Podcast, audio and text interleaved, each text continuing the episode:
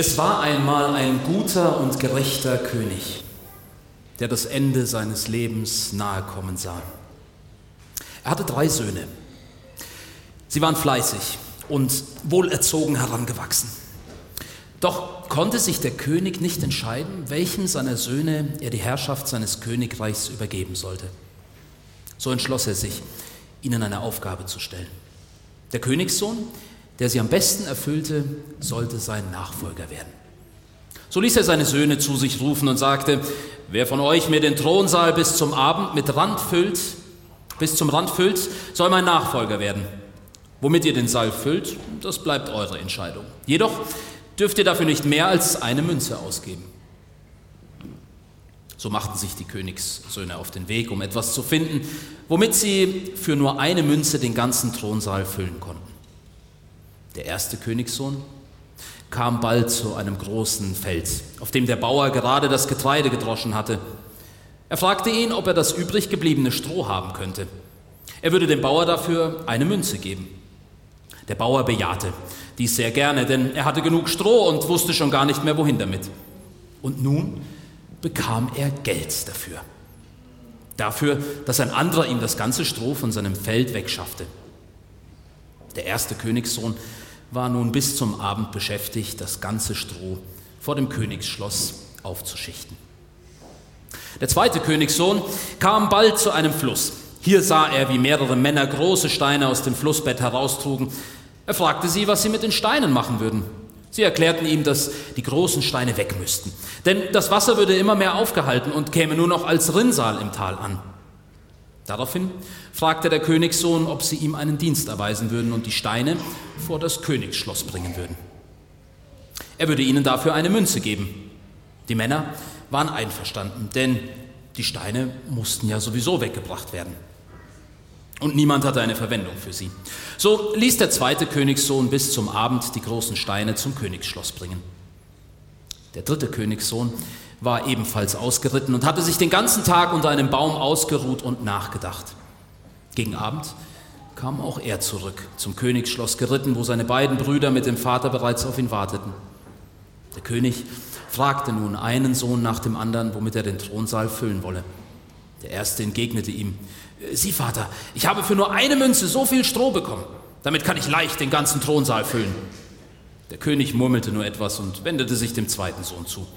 Dieser blickte voll Stolz auf die Steine und sagte, Vater, ich habe für eine Münze diese schweren Steine bekommen und kann damit leicht den ganzen Thronsaal füllen. Wieder murmelte der König und fragte seinen dritten Sohn, und womit willst du den Thronsaal füllen? Der dritte Königssohn erwiderte, komm mit und sieh. Er ging in den Thronsaal, seine Brüder und der Vater folgten ihm neugierig. Da zog der, da zog der Königssohn eine kleine Kerze, die nicht mal eine Münze wert war, aus seiner Tasche, entzündete sie und stellte sie in die Mitte des Thronsaals auf einen Leuchter. Sofort wurde der gesamte Raum hell erleuchtet. Da freute sich der Vater und sagte zu ihm, Deine Brüder wollten den Thronsaal nur mit nutzlosen Dingen füllen, du aber hast ihn mit dem erfüllt, was die Menschen in der Dunkelheit brauchen. Licht. Du sollst mein Nachfolger sein.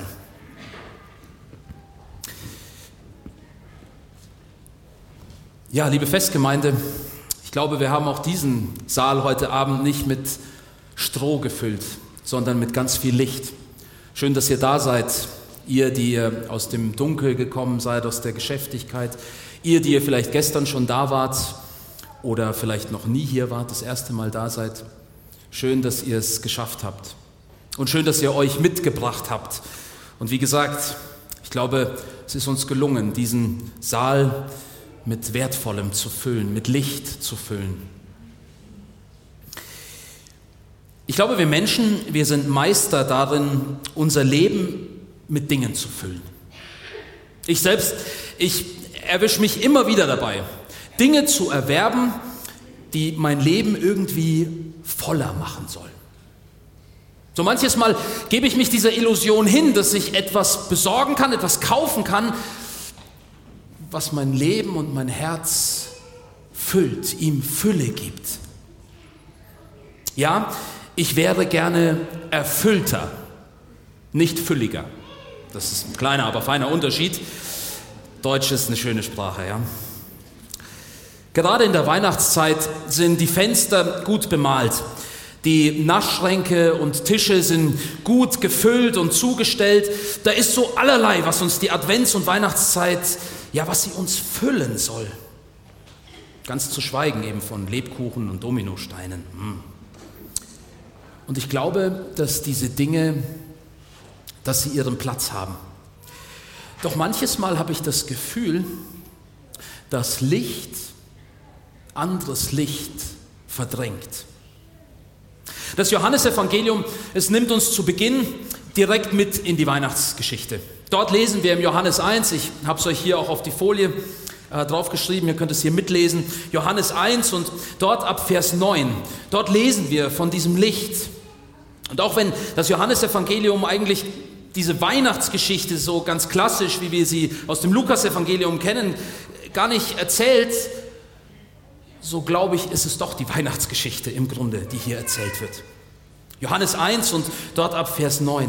Und dort sagt Johannes uns das wahre Licht, das, das echte Licht, was impliziert, dass es vielleicht auch so manches Licht gibt, das eben nicht echt ist das vielleicht auch einen Moment hell ist, aber sich entpuppt als dann doch nicht so ganz nachhaltig. Das wahre Licht, welches jeden Menschen erleuchtet, sollte in die Welt kommen.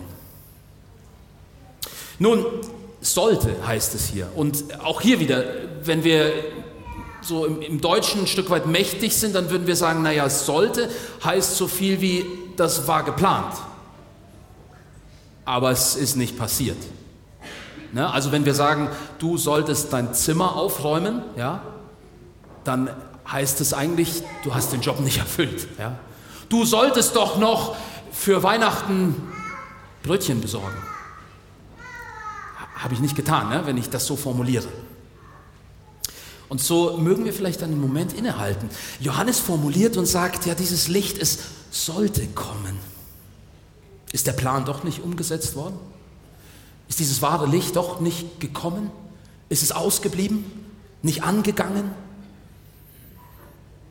Doch Johannes, er fährt fort und er macht deutlich, dass dieses sollte nicht auf Seiten des Absenders steht.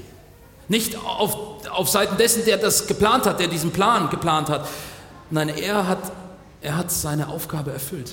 Vielmehr macht Johannes deutlich, dass dass dieses sollte auf Seiten des Empfängers steht.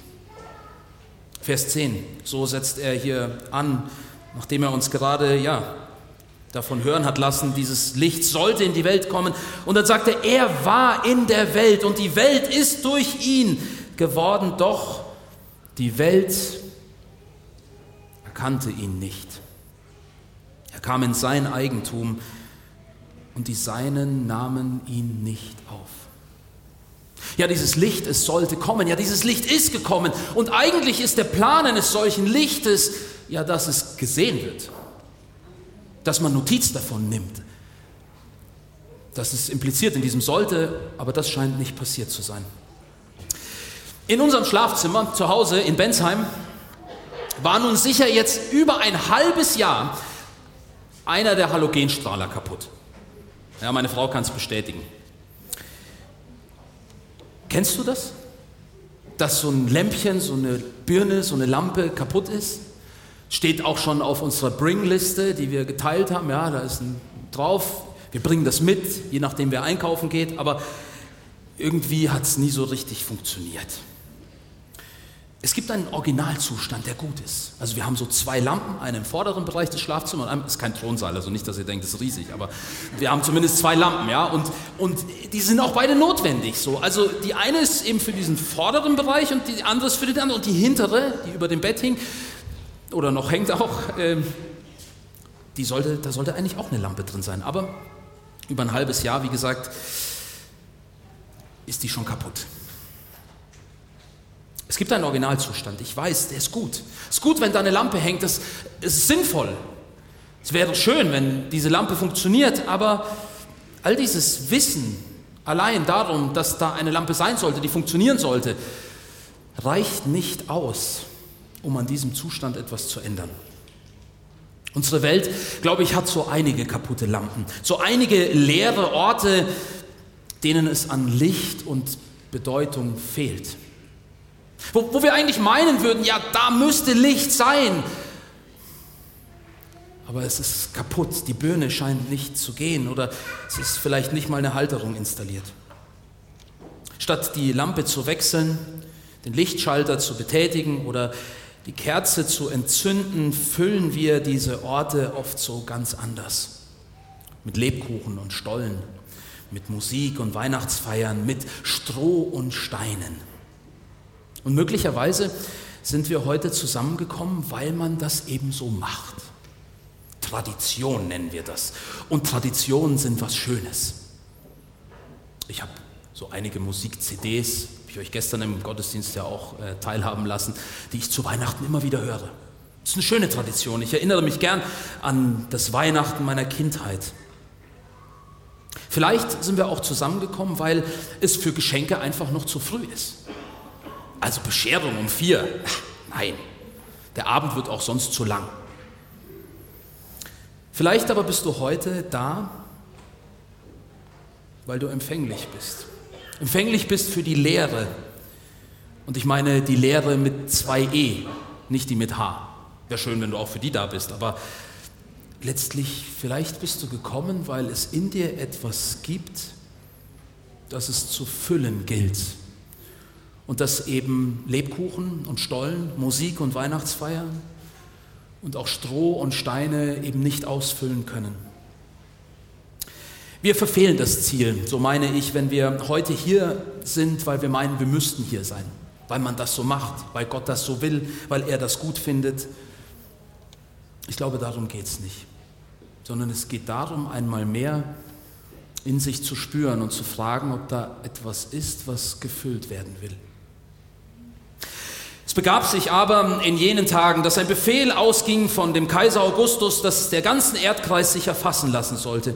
Diese Erfassung war die erste und geschah, als Kyrenius Statthalter in Syrien war. Und es zogen alle aus, um sich erfassen zu lassen, jeder in seine eigene Stadt. Es ging aber auch Josef von Galiläa aus der Stadt Nazareth hinauf nach Judäa in die Stadt Davids, die Bethlehem heißt, weil er aus dem Haus und Geschlecht Davids war, um sich erfassen zu lassen mit Maria, seiner ihm angetrauten Frau, die schwanger war. Ist das nicht ironisch, dass auch Josef und Maria ausziehen, um sich, um sich zählen zu lassen? Aber scheinbar niemand von ihnen Notiz nimmt. Niemand da ist, der sie, der sie realisiert, der sie zählt. Sie scheinen nicht zu zählen in dieser Nacht, denn so wird uns berichtet, es geschah aber, während sie dort waren, da erfüllten sich die Tage, dass sie gebären sollte, und sie gebar ihren Sohn, den Erstgeborenen, und wickelte ihn in Windeln und legte ihn in die Krippe, weil für sie kein Raum war in der Herberge.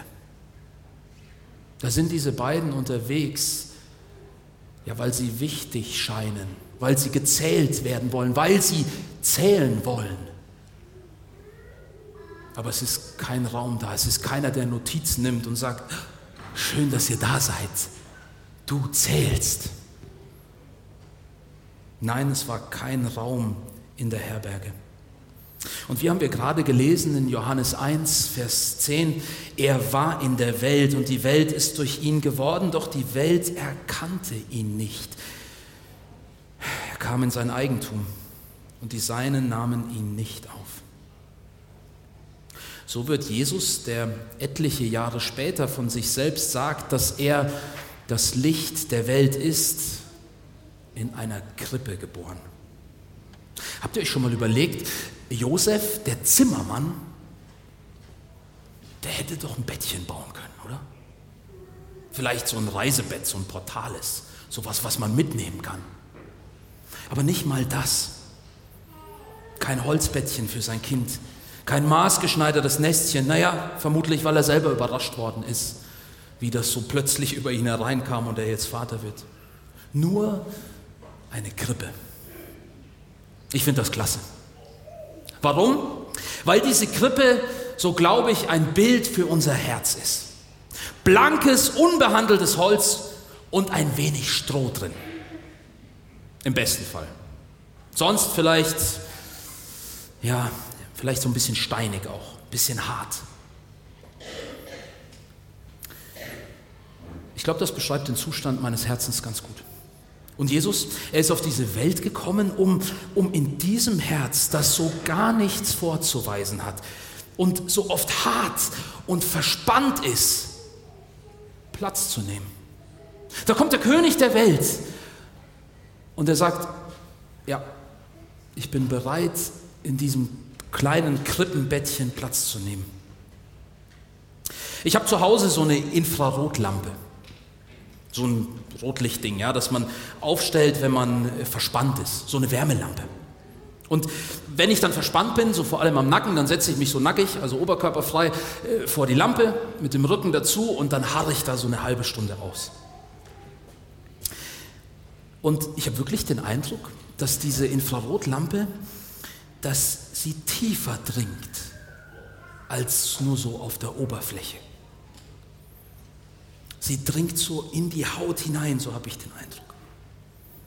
Wie ich gerade sagte, in Johannes 8, Vers 12, da sagt Jesus, er sagt, ich bin das Licht der Welt. Wer mir nachfolgt, so sagt er weiter, wird nicht in der Finsternis wandeln, sondern er wird das Licht des Lebens haben.